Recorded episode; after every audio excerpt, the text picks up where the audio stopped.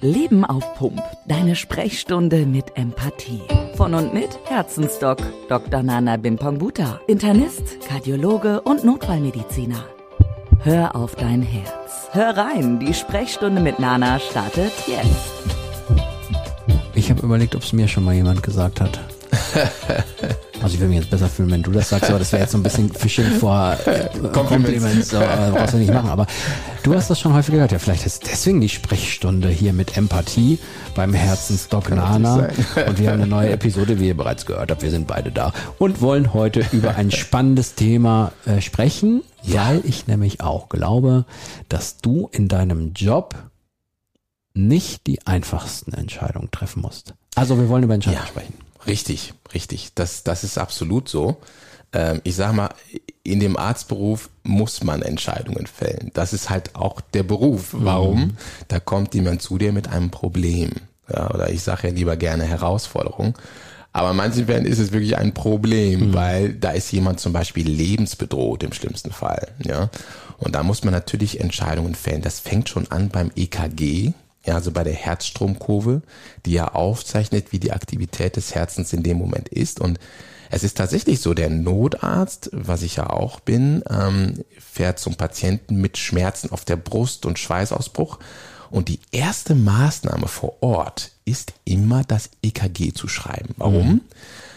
Weil je nach Risikoprofil, also ist das ein Raucher, ist er übergewichtig, hat er viel Stress und so weiter, muss man in solchen Situationen einen Herzinfarkt zum Beispiel ver ver vermuten. Mhm. Und das EKG hilft uns, die Entscheidung zu fällen, was machen wir jetzt damit. Und es gibt da ganz bestimmte EKG-Veränderungen, die wir gelernt haben zu sehen. Mhm.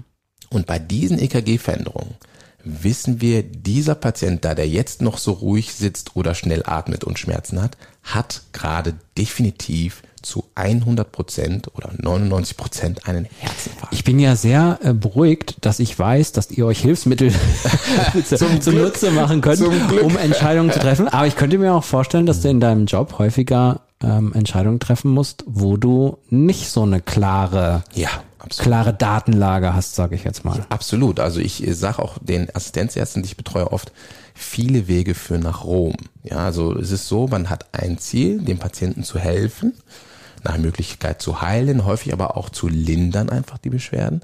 Und da gibt es viele Wege und ähm, häufig ist es eben nicht so. Es gibt ja nicht immer Notfälle. Es gibt mhm. auch viele Erkrankungen, bei denen wir in Anführungsstrichen Zeit haben, zu überlegen, welchen Therapieweg wir gehen. Und das ist dann, finde ich, mal ganz wichtig, die Entscheidung sozusagen führend zu fällen, aber den Patienten empathisch, da sind wir wieder bei dem mhm. Thema, empathisch zu involvieren, ja, und dem das zu erklären, welche Optionen wir haben.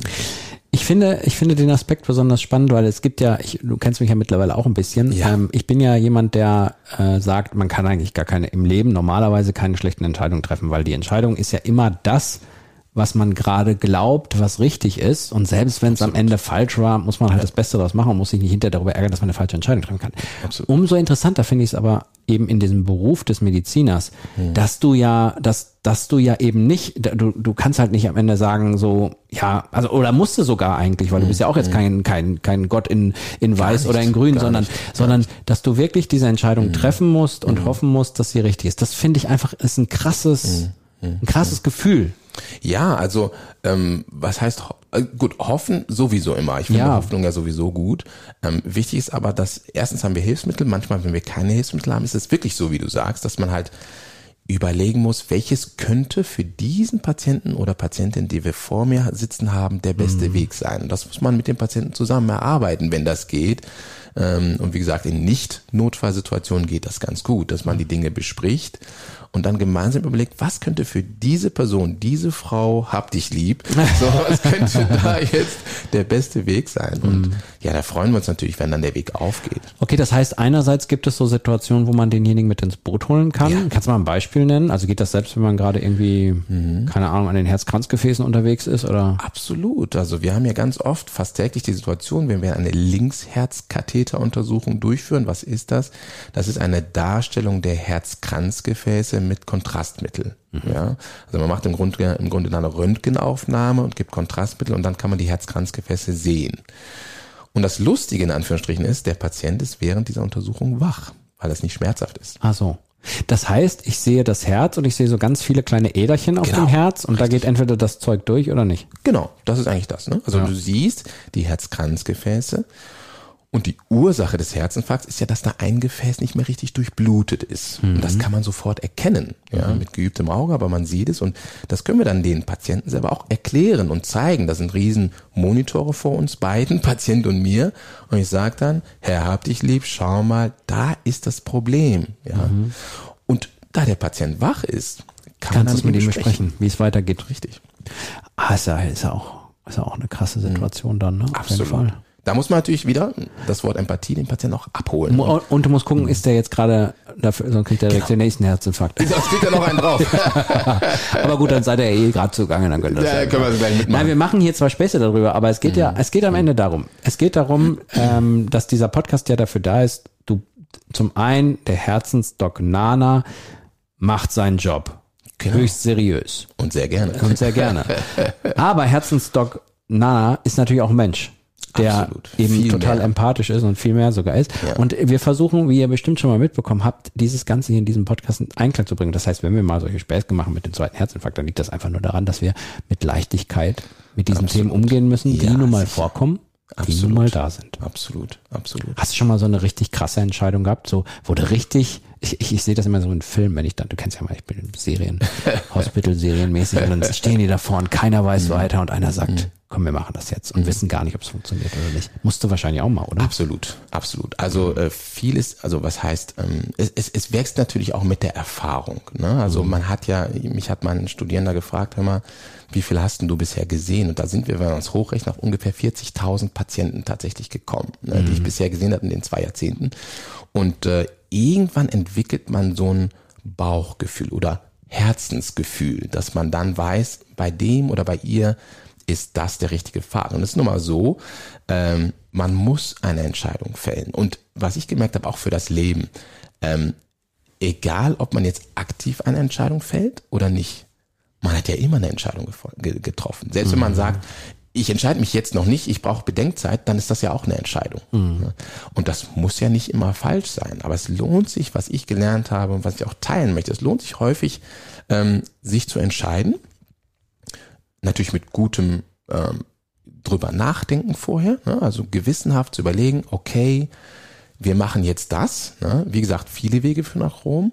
Ähm, und, und das Schöne daran ist, äh, die, die Entscheidung ist ja nicht mehr nicht änderbar. Man kann ja, wenn man sieht, oh, das geht nicht in die richtige Richtung, kann man immer noch umschwenken oder anders drehen. Ne? Aber ich finde schon, dass man den Mut haben darf, mit dem Herzen zu denken und zu Ja. sagen, Ja. okay, lass uns das probieren. Ja. Und da sind wir eigentlich auch schon so ein bisschen wieder in dem Teil der Empathiesprechstunde, wo wir so ein bisschen natürlich Genau. auch über das Leben und über die Entscheidung treffen, treffen reden wollen. Ich bin tatsächlich ein Typ, ich, also ich habe totale Probleme damit umzudrehen, wenn ich meine Entscheidung getroffen habe. Ich will das dann meistens durchziehen. Habe aber, aber mit, mit, mit gutem Gefühl. Also es ist jetzt nicht so, dass ich eine Entscheidung treffe, die dann falsch war und ich das dann auf Biegen und Brechen durchziehe, obwohl ich merke, dass alles falsch läuft, sondern meistens ist es bei mir so, ich treffe auch relativ schnelle Entscheidungen. Du hast gerade mal so gesagt, länger drüber nachdenken und sowas. Boah, das bin ich manchmal gar nicht. Ich hau, hau ich fange manchmal einfach an und dann mache ich das Beste draus und das funktioniert aber auch. Genau, richtig. Und es gibt ja auch Menschen, kennst du vielleicht auch, die so ganz schwierig Schwierigkeiten haben, Entscheidungen zu haben. Absolut. Ne? Und das ist gar nicht so selten. Aber ähm, häufig fragen mich auch Patienten dann, äh, was würden Sie denn machen? ja, ja, ja. ja, und ähm, ich, ich, ich finde die, diese Frage gut, aber auch nicht so gut, weil wenn mich jemand fragt, was würdest du machen, dann hat er ja wieder die Entscheidung abgegeben und sagt, ja, weil der Arzt gesagt hat, habe ich es dann gemacht. Ne? Und mir ist eben in der, in der Patientenbetreuung extrem wichtig, dass die, dass ich mit meinen Fähigkeiten ähm, den Patienten erläutere, was es ist und denen helfe bei der Entscheidung. Aber wichtig ist, dass, also natürlich muss man den Patienten jeden, jeden einzelnen versuchen so ein bisschen einzuschätzen. Ne? Naja. Wenn man jetzt sieht, da ist einer, was weiß ich, eine, eine ganz liebe Oma, die weiß nicht, was sie machen soll, dann helfe ich natürlich in der Entscheidung, indem Naja. ich sie gut berate. Ne?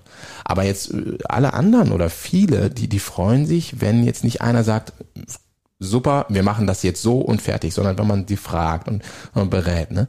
Aber irgendwann sollte eine Entscheidung schon fallen. Und dabei helfe ich auch den Patienten. Und die sind dafür dankbar. Wie tritt, triffst du denn mal außerhalb der, deiner medizinischen Tätigkeit Entscheidungen?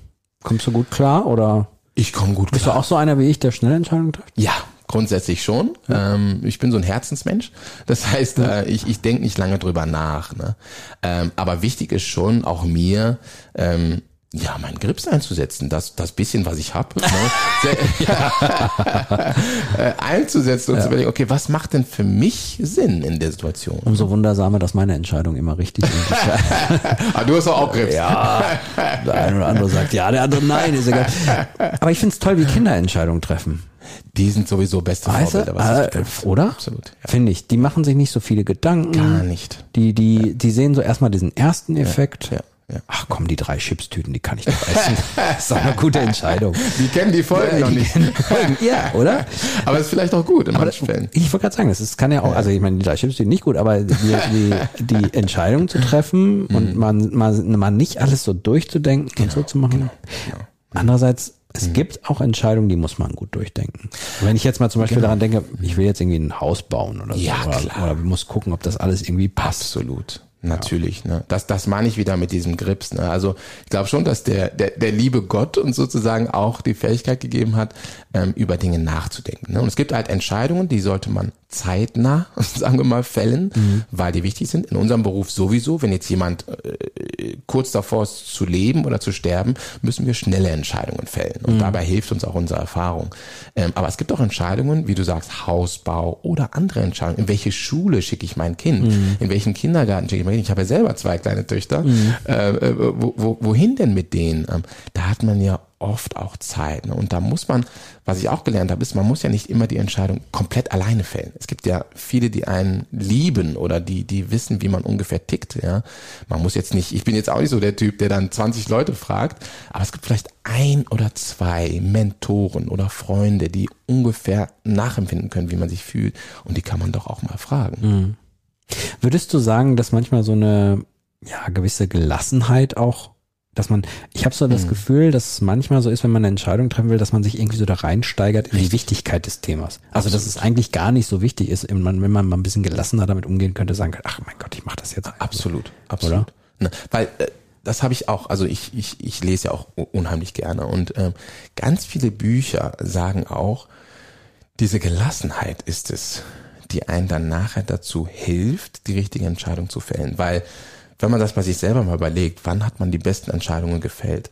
Die besten Entscheidungen hat man doch dann gefällt, wenn man ein ruhiges Herz hatte, wenn man ein bisschen Zeit hatte, Oder gesagt hat- betrunken. oder betrunken. ne? Kann man ja auch gute Entscheidungen. Aber da muss man wieder auf die Reichweite der Entscheidung achten. Nicht betrunken Haus jetzt kaufen. Ja, das wäre nicht die beste Idee. Aber es steht ja dafür, dass man eben gelassen ist, ne? Ja, so wie du schon sagst. Das ne? hilft, ne? Und dass man manchmal einfach sagt, komm, was kann denn im schlimmsten Fall, im wirklich allerschlimmsten Fall passieren? Mhm, Dass man sich das bewusst macht. Und, und das Lustige ist, Dirk, ähm, in 99 Prozent der Fälle passiert genau das nämlich nicht, dieses Schlimmste. Es passiert einfach nicht. Und dann ist die ganze Herzensmühe und Angst und was man sich da ausgemalt hat, alles umsonst gewesen. Da kann man es auch gleich lassen. Und wir, da schlagen wir auch wieder die Brücke zu einer Folge, die wir sicherlich auch noch machen werden. Ja. Dass natürlich, wenn jemand zum Beispiel totale Probleme mit Entscheidungen hat und sich einen totalen Stress macht, da kommen wir ja wieder dahin, dass das eben sich auf die Gesundheit auswirken kann. Absolut. Was wir Also- ja wissen, und das ist sehr oft das Herz. Absolut. Gerade in unseren Breiten, ich bin ja der typische Rheinländer, ähm, wer das Coverfoto gesehen hat. Aber in diesen Breiten, ne, ich kenne ja so zwei Seiten, ne, die Wurzeln sind in Ghana und in Afrika ist es so, da sind die Menschen einfach gelassener. Ne? Da habe ich ja auch viel gelernt. Ich meine, ich kenne ja beide Welten. Sozusagen hier in Deutschland ist es, ist es halt ähm, äh, auch gelassen, aber manchmal auch so ein bisschen strenger. Wir achten auf die Zeit. Dafür sind wir Deutschen ja auch bekannt. Ne? Der ist immer pünktlich, der äh, hält sein Versprechen, der macht das, zack, zack, zack. Was ja auch gut ist, ne? muss man dazu sagen. Aber es gibt bestimmte Phasen oder Situationen, wo einem Gelassenheit echt hilft. Und das habe ich in Ghana ganz viel gesehen, auch bei Ärzten. Weißt du es zufällig, ob in solchen Ländern die Herz-Kreislauf-Erkrankungen weniger sind? Die sind nicht unbedingt weniger, weil die Risikofaktoren, die Ah, so. dazu führen, die sind trotzdem da. Denen ja. ist das egal. Ah, ja. Ob er gelassen ist oder nicht. Du, es muss auch einen in dieser Folge geben, der doofe Fragen stellt. Also von daher. Es gibt keine dann. doofen Fragen. Ja. Oder nur ganz wenige. Ja, sehr spannend. Ich überlege gerade, wann ich mal medizinisch eine schwierige Entscheidung. Ich finde, ich finde, ähm, bei mir war es, ich habe gar nicht so ein Ding damit, wenn ich für mich selber Entscheidungen treffen muss, aber wenn man für Kinder Entscheidungen treffen muss. Das finde ich krass. Ja, weißt du auch warum? Da kommen nochmal andere Emotionen dazu. Da ist dein Herz nochmal ganz anders dabei, ne? wenn es ums eigene Kind geht. Und da ist wieder so eins, da sind wir als Ärzte ja auch nicht frei. Ne? Also wenn mein Kind, äh, die Joy oder die Love, wenn die sich verletzen oder so, oder meine Frau ruft mich an, die ist hingefallen, da bleibt mir mein Herz auch stehen. Ne? Da denke ich auch, oh Gott, und da bin ich ja in dem Moment auch nicht Arzt, sondern ich bin einfach Papa. Ne? Ja, da hält dein Sinusknoten die Luft an. Sozusagen. War das richtig, der Sinusknoten? Das ist sogar richtig. Ach, guck mal, da habe ich ja wieder was gelernt. Man soll, es heißt, man soll in diesem Podcast auch was lernen. Unbedingt, ne? So. das ist ja auch eins der Ziele. Doc Nanas Empathie-Moment.